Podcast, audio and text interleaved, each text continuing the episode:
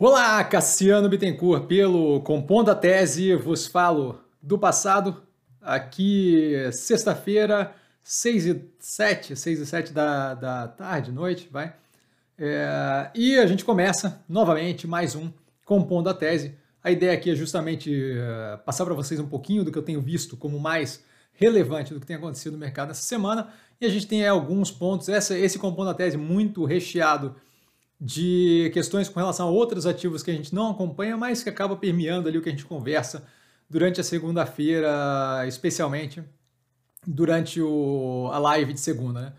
É, vale lembrar o disclaimer chatinho sempre, o que eu falo aqui, minha opinião, forma como eu invisto, não é de qualquer forma, modo em geral, tá? É recomendação de compra ou venda de qualquer mercado ativo, de qualquer ativo do mercado financeiro, de qualquer mercado foi ótimo.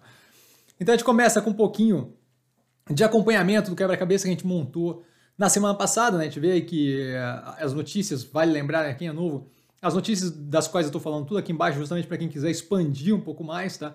A peste suína africana colocando mais obstáculos na recomposição dos rebanhos suínos da China, nada mais do que esperado, justamente o que a gente vem é, construindo ali, né? E, é, novamente, reforçado pelo resultado positivo da Minerva nesse trimestre, que deixa ali justamente engatilhado um ano é, bem positivo para ativo. A Arábia Saudita suspendendo as vendas de aves das companhias brasileiras, de algumas companhias brasileiras, reduziu aparentemente ali é, o que era responsável por aproximadamente 60%. Agora não lembro se era do consumo ou do que era exportado é, para a Arábia Saudita, então assim, uma, uma, uma redução considerável. Isso veio pelo comentado num podcast do Notícias Agrícolas, depois de uma compra agressiva. Então, aparentemente, eles fizeram um estoque tá, para justamente poder começar agora a incentivar o mercado local na produção, uma vez que eles tinham ali como meta. Uma das metas dele era justamente ser é, independente na produção desse tipo de, de proteína. Né? Ah, pô, Cassino, mas ele não pode afetar negativamente a Minerva. Olha, eu acho pouco provável, uma vez que o maior acionista da Minerva é justamente a SALIC, a Saudi Arabia Investment, é, Livestock Investment Company, é, que é justamente a, a, parte, o braço do governo árabe responsável por investimento em é, animal, criação, agricultura e por aí vai, tá? Então, acho que assim, a gente está alinhado, especialmente agora, recentemente, a gente tendo um acordo de é, fornecimento para eles lá, acho que não é propriamente relevante para a gente, mas é algo que pra, é bom para acompanhar e aí, justamente nessa sequência, a gente vê que a Abrafrigo divulgou que a exportação de carne bovina em abril cresceu é, 12%, o que justamente vem para reforçar aquilo que a gente falou durante a análise da Minerva, de que a gente está aí no momento é, bem positivo, tá? e justamente de crescimento, evolução desse, dessa, desse, dessa posição das exportadoras de carne, especificamente a Minerva, que a gente tem em carteira com uma posição grande. Tá? Agora a gente entra em várias notícias sobre vários ativos diferentes, que eu achei interessante. A Melius adquirindo mais uma empresa é, que leva ela no direcionamento de virar uma fintech. Então, assim, não é um ativo que eu tenho interesse. Que eu tenho interesse. Continuo muito vinculado àquela coisa do IPO que eu comentei. Mas o fato dela estar tá com compra atrás de compra, muito no direcionamento de virar fintech, começa a me fazer acreditar que ela quer ir num direcionamento de é, possivelmente brigar de frente ali com empresas como Nubank, por aí vai. E eu acho que não é um movimento mais interessante, independente disso acho que a gente começa a ver aí justamente uma, uma, uma pintura de um cenário onde a Melius deve cada vez mais se comportar no estilo fintech, pelo menos minha visão sobre o assunto, tá? O boom do minério é, impulsionando receita, né? Das empresas que fazem mineração, CSN, e Minas e por aí vai, é, das que estão vinculadas né, ao, ao setor de produção de aço ou o setor de mineração, e a gente justamente vê aquele ponto que eu coloquei que eu coloco geralmente, né? Ah, Cassiano, por que você não quer se expor a esse tipo de, de setor, dado que tem um boom aí?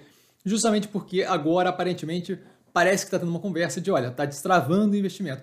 E as empresas estão começando a se sentir estimuladas a alocar mais capital naquela direção de maior produção. E o que que isso daí vai... Qual, qual é o meu receio com isso? Né? Que nesse momento a gente vive um momento bem positivo, onde as operações têm ali é, o, o, o, o casamento de uma de política expansionista fiscal no planeta como um todo, justamente tentando sair da questão da pandemia, né, do, do atraso econômico ali da pandemia, e ao mesmo tempo é, você vê ali é, isso afetando muito positivamente o preço do minério. Então, as operações estão muito, muito num, num cenário muito positivo.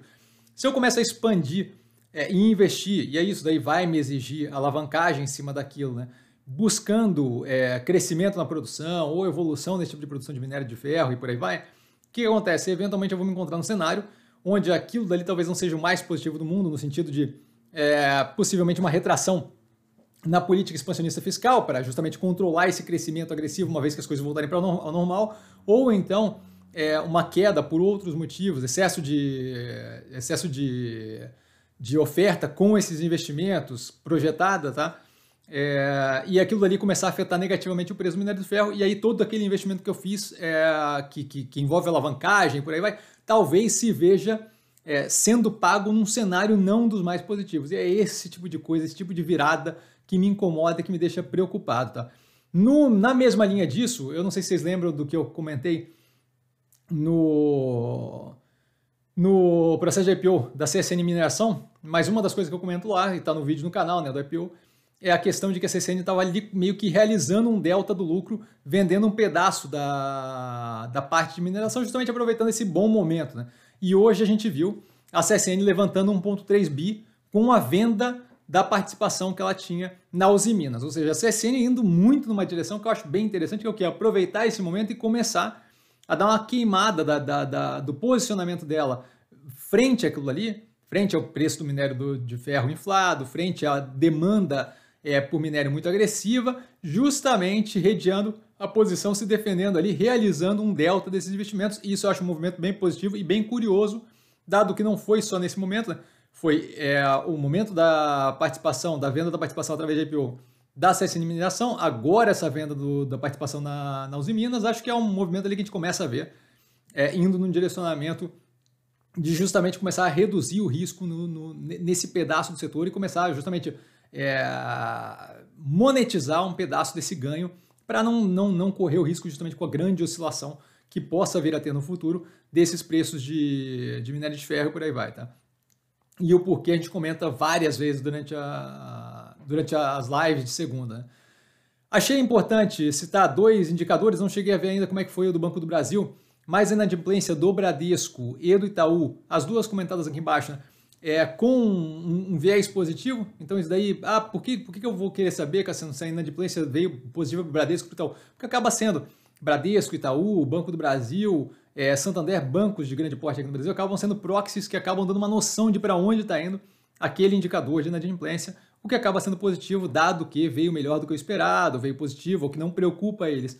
Então, isso tem mais um ponto ali que a gente pode usar justamente para ter uma noção de médio e longo prazo mais positiva aqui no Brasil, tá? Com relação à questão que eu falo corriqueiramente, ah, você gosta de WIS, você gosta de Qualicorp, por que não e tal? A questão da, da, da corretagem, né? que o setor de que, a corretagem lá, o quinto andar com relação a Lopes Brasil, é, essa, essa redução cada vez mais de atrito né, entre as operações, tendo a menor necessidade de daquele número grande de corretores para realizar esse tipo de coisa. A gente vê aí, uma, a título de curiosidade, tá, uma insurtech criada em 2020, tá captando aí. E aí ali fala um pouco do serviço prestado pela Insurtech, mas basicamente o que a gente vê ali é justamente é, tentando reduzir o custo e reduzir o trâmite para justamente poder é, angariar mais clientes para seguros, tá? E fazendo a coisa mais sumisura, né? mais, mais sob medida para o cliente final possibilitando ali um, um encaixe mais perfeito entre cliente e, e o, a operação que está oferecendo aquele seguro, e mais do que isso, oferecendo ali é, um custo menor transacional entre essa operação, e acho que esse é justamente esse tipo de movimento que eu comento quando eu falo de startups que estão vindo e começando a reduzir o atrito entre, entre essa negociação de seguro com o cliente para a operação. Acho que é um movimento interessante de acompanhar naquele direcionamento de WIS, de Qualicorp, de Lopes, nesse caso aqui especificamente com relação a seguro, mas com relação a Lopes a gente vê aqui no andar e a gente deve ver cada vez mais aparecendo operações assim, reduzindo esse atrito da transação ali, necessitando menos do corretor em si, o que reduz a, a, o tamanho da operação e permite operar é, de forma mais menos custosa, tá? E por conseguinte é, rompendo esse padrão do setor de ter aquele custo todo transacional, tá? Outro ponto que eu acho que vale citar, a gente comentou, eu comentei a Arezo é, e o desejo deles pela Hering, a compra da Hering pelo grupo Soma, né? E eu falei que aquilo ali não acho que era o maior alvo, e, e nessa semana a gente viu aí a Cavaleira entrando em, com pedido de recuperação judicial, aquele tipo de marca, acho que para a Arezzo seria muito positivo. Então, assim, só para dar uma noção do, pô, o Cassiano falou que a Hering não é tão interessante, o que seria interessante? Acho que a Cavaleira é algo que encaixaria perfeitamente no grupo Arezo ali, tá? E o fato deles terem entrado com pedido judicial abre uma porta, não sei qual é o, o pensamento do Alexandre Birman com relação a isso, mas acho que ali seria, de fato, uma, uma entrada bem positiva, o cenário de terra arrasada se confirma, que a gente comentou algumas vezes nas análises da Arezo, e isso daqui pode justamente abrir uma porta para eles. Eu acho que seria muito interessante se o Alexandre Birman está ouvindo a gente, o que eu acho pouco provável, é, ele poderia de fato parar de pensar em operações como Hering e justamente adicionar mais uma marca bem interessante que está com problemas financeiros, que é uma parte que a Arizo faz muito bem. Então, assim, acho que isso daqui abre uma porta interessante para eles. Tá? Eu falei três vezes que abre uma porta interessante. Né? Por último, dessas daqui de operações aleatórias, a gente viu aí, se não me engano, foi na segunda-feira que me perguntaram sobre MMX, a mineradora do Wake, e a gente viu a justiça decretar a falência dela essa semana. Não acho que é algo para comemorar nem nada, não estou tirando sarro, só é algo para citar ali, ah, Cassiano, por que, que você não gosta de operação que tem uma visibilidade menor e tal, não sei o que, por causa desse tipo de coisa, sabe? A gente não tem como ter controle daquilo, pegou um monte de gente surpresa, e acho que é uma questão é, bem negativa que vem ali para estragar um pouco a situação para quem estava comprado no ativo. Então, é claramente algo, algo, algo que, que, que não deveria ser positivo para os acionistas e por isso aquele negócio de ah, o Cassiano nunca quer quando a, quando a operação tem um, não tem tanta clareza. É esse tipo de coisa que acontece quando não tem tanta clareza. Tá? Entrando agora nas operações que a gente tem em carteira, a Clabin é, ampliando o projeto de Pluma 2 e definindo né, que a segunda máquina vai ser de fato de cartões e não de craftliner. Então tem ali um, um custo dessa mudança, não vejo como problemático, mais do que normal. A operação é, da primeira máquina da Puma 2 deve entrar é, agora em julho, tá? Então a gente deve ver ela aparecendo logo, logo na, no, nos resultados, tá? Terceiro trimestre de 2020 já deve ter no de 21, desculpa, já deve já deve estar ali presente nos resultados, que é muito positivo. E a gente já tem aí um norte da segunda máquina indo para cartão. Eu vejo como bem interessante, é algo aí a mais, é uma decisão tomada, maravilha. Temos agora um norte para seguir, gosto muito da operação, estou bem tranquilo com, com ela. A Araps lançando a conta digital da Midway Financeira, né, que agora de fato e oficialmente aí começa a virar banco, bem positivo. A Ultrapar, que teve análise no canal essa semana, estudando, eu comento inclusive na análise, entrar no mercado de gás natural, é um estudo que eles têm há mais de um ano, e eu acho que é algo como diversificação casa com as operações dela, especialmente com as operações core, que é a Ultra Gás, Ultra Cargo, tá, que podem ali ter um espaço para expansão nesse, nesse, nesse direcionamento. Também a, a Ipiranga, né, com é, talvez gás natural veicular, não sei, mas assim, tem algo a estudar ali, acho que pode ter uma sinergia interessante. E aí vale lembrar justamente que a negociação da, da Refap ali, a refinaria da Petrobras, deve ser fechada nos próximos meses, como dito na teleconferência. A Neoenergia fazendo um movimento que eu acho bem interessante, eu não cheguei a ouvir a teleconferência, porque foi hoje, e o resultado veio positivo, eu acabei escutando o Burger King, que eu achei que valia mais a pena explorar ali o resultado, né? um pouco mais tenso, tá? ainda muito pressionado. E ela vem com uma decisão aí de, se não me engano, eu comentei com o nosso querido goleiro o, essa questão da neoenergia, que eu gostaria muito que talvez eles tivessem um plano ali para se livrar da operação termoelétrica deles, né? A, a Termo Pernambuco, e eles agora estão comentando justamente isso, alternativas para a usina Termo Pernambuco, que seria bem positivo, tira aquele pedaço de termoelétrica ali, que é um pedaço que eu acho que ficou no passado, que não tem por que levar aquilo à frente, e justamente pega esse capital para investir ou transmissão, ou até distribuição, financiar aquela operação da SEB que foi comprada, ou qualquer coisa do gênero, ou até expandir agressivamente na linha de é, energias renováveis. Então, acho que é um movimento interessante. Por último, aí das ações de carteira, e essa daqui mais indireta, a XP demonstrando interesse pela unidade do Credit Suisse no Brasil e a unidade do Credit Suisse no Brasil tem uma participação considerável é, em modal, em modal mais, tá? E essa participação poderia ali começar a puxar é, a modal mais para fazer parte ali do grupo XP. Eu não acho que é positivo nem negativo nem nada disso, mas é, é, é, é um movimento que pode ser interessante e pode acabar justamente num direcionamento de é, a, a modal mais ser ali um braço daquele conglomerado que hum, indiscutivelmente é gigantesco, tá? o caso da XP. Então, é um movimento para a gente observar. Se vai ser positivo ou vai ser negativo, a gente vai ver com o tempo. Não acho que desabone em nada a operação, gosto da operação, zero preocupado com essa queda que teve mais recente. De qualquer forma, é algo, é algo para a gente observar. Tá? Aí, fechando aqui, algumas questõezinhas. Primeira delas, o Lula é, visitando e conversando com vários, é, várias, várias entidades aí é, vinculadas à política no Brasil que acabam tendo relevância e dando uma demonstração ali é, de como ele está pensando o cenário político da eleição de 2022, inclusive encontrando com Maia, tá? Então acho que é algo para a gente observar e cada movimento desse que for feito a gente tem que adicionar ali na tese de investimento e continuar olhando, tá? Um movimento para o centro é, é, é, é, algo que não dá para ignorar, ele, eu vejo isso como uma tentativa ali de fechar justamente a possibilidade de uma terceira via, tá? Então é, é algo para observar. A gente deixa aqui mais uma informação. A China e a Austrália com relações bem deterioradas e agora é, continuando ali, né, com retaliação e encrenca. Essa notícia do South China Morning Post aqui é em inglês, tá? Então sinto muito, não está em português, mas quem tiver alguma dúvida, entre em contato comigo, a gente conversa um pouco mais.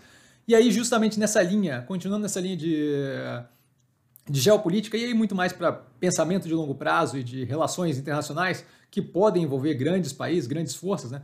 É, eu tenho aí dois podcasts, todos os dois da The Economist, falando com personagens diferentes, de, de formas diferentes da mesma coisa, que é a relação estratégica, a relação geo, geopolítica entre China e Taiwan. Tá? Taiwan, é, a China entendendo Taiwan como um pedaço da mainland, da, da, da, da terra deles, de qualquer forma operando meio que de uma forma é, separada, e aí toda aquele, aquela discussão de talvez oferecer para eles o que tinha para Hong Kong, mas eles acabaram de quebrar o que tinha para Hong Kong, então fica meio desconfiável ali. Tá? De qualquer forma, tem dois podcasts aqui. Um deles é o The Intelligence, que tem ali um pedaço, o pedaço inicial falando da China com Taiwan. O outro deles é o ed, ed, ed, Editor, Editor Speak, de 3 de maio, que é justamente também uma sequência de escolhas que sai no domingo das melhores matérias da semana, e uma delas é sobre essa questão, acho que vale a pena. E aí, por último, só para acabar numa nota mais divertida e engraçada, que eu pelo menos achei divertido e engraçado, a gente vê às vésperas da IPO a Get Ninjas lançando uma campanha de marketing nas ruas. E por que, que é engraçado isso? Se vocês verem pela foto da matéria, vocês vão ver que a Get Ninjas, que é uma operação que eu não vejo como um modelo muito sustentável, não acho que é muito interessante, comentado ali na IPO, fazendo propaganda estilo Elemídia, Eletromídia, que é uma operação que eu também não vejo como muito interessante. Então, assim, quando eu vi a junção das duas e aquele negocinho de, de mídia física aparecendo, é, não consegui me segurar, acabei dando uma risada, achei engraçado. Não sei se vocês vão achar divertido, não quero é, ser ofensivo se tem alguém que, que fez a reserva com Get Ninjas ou que alguém que está comprado em eletromídia, só achei que foi é, um tanto quanto curioso a junção das duas, tá? Por hoje, então, eu fico por aqui. Vale lembrar que quem aprende a pensar bolsa opera com o mero detalhe. Precisando de mim, eu estou sempre no Instagram, arroba vestir com sim. Não trago a pessoa amada de forma alguma, mas estou sempre lá. Espero que vocês estejam tendo um bom almoço, espero não ter incomodado demais vocês. E a gente se fala durante a semana. É, amanhã tem vídeo, segunda tem vídeo, domingo tem vídeo e por aí vai. E a gente segue nessa, nessa, nessa toada, tá? Um grande abraço a todo mundo, valeu!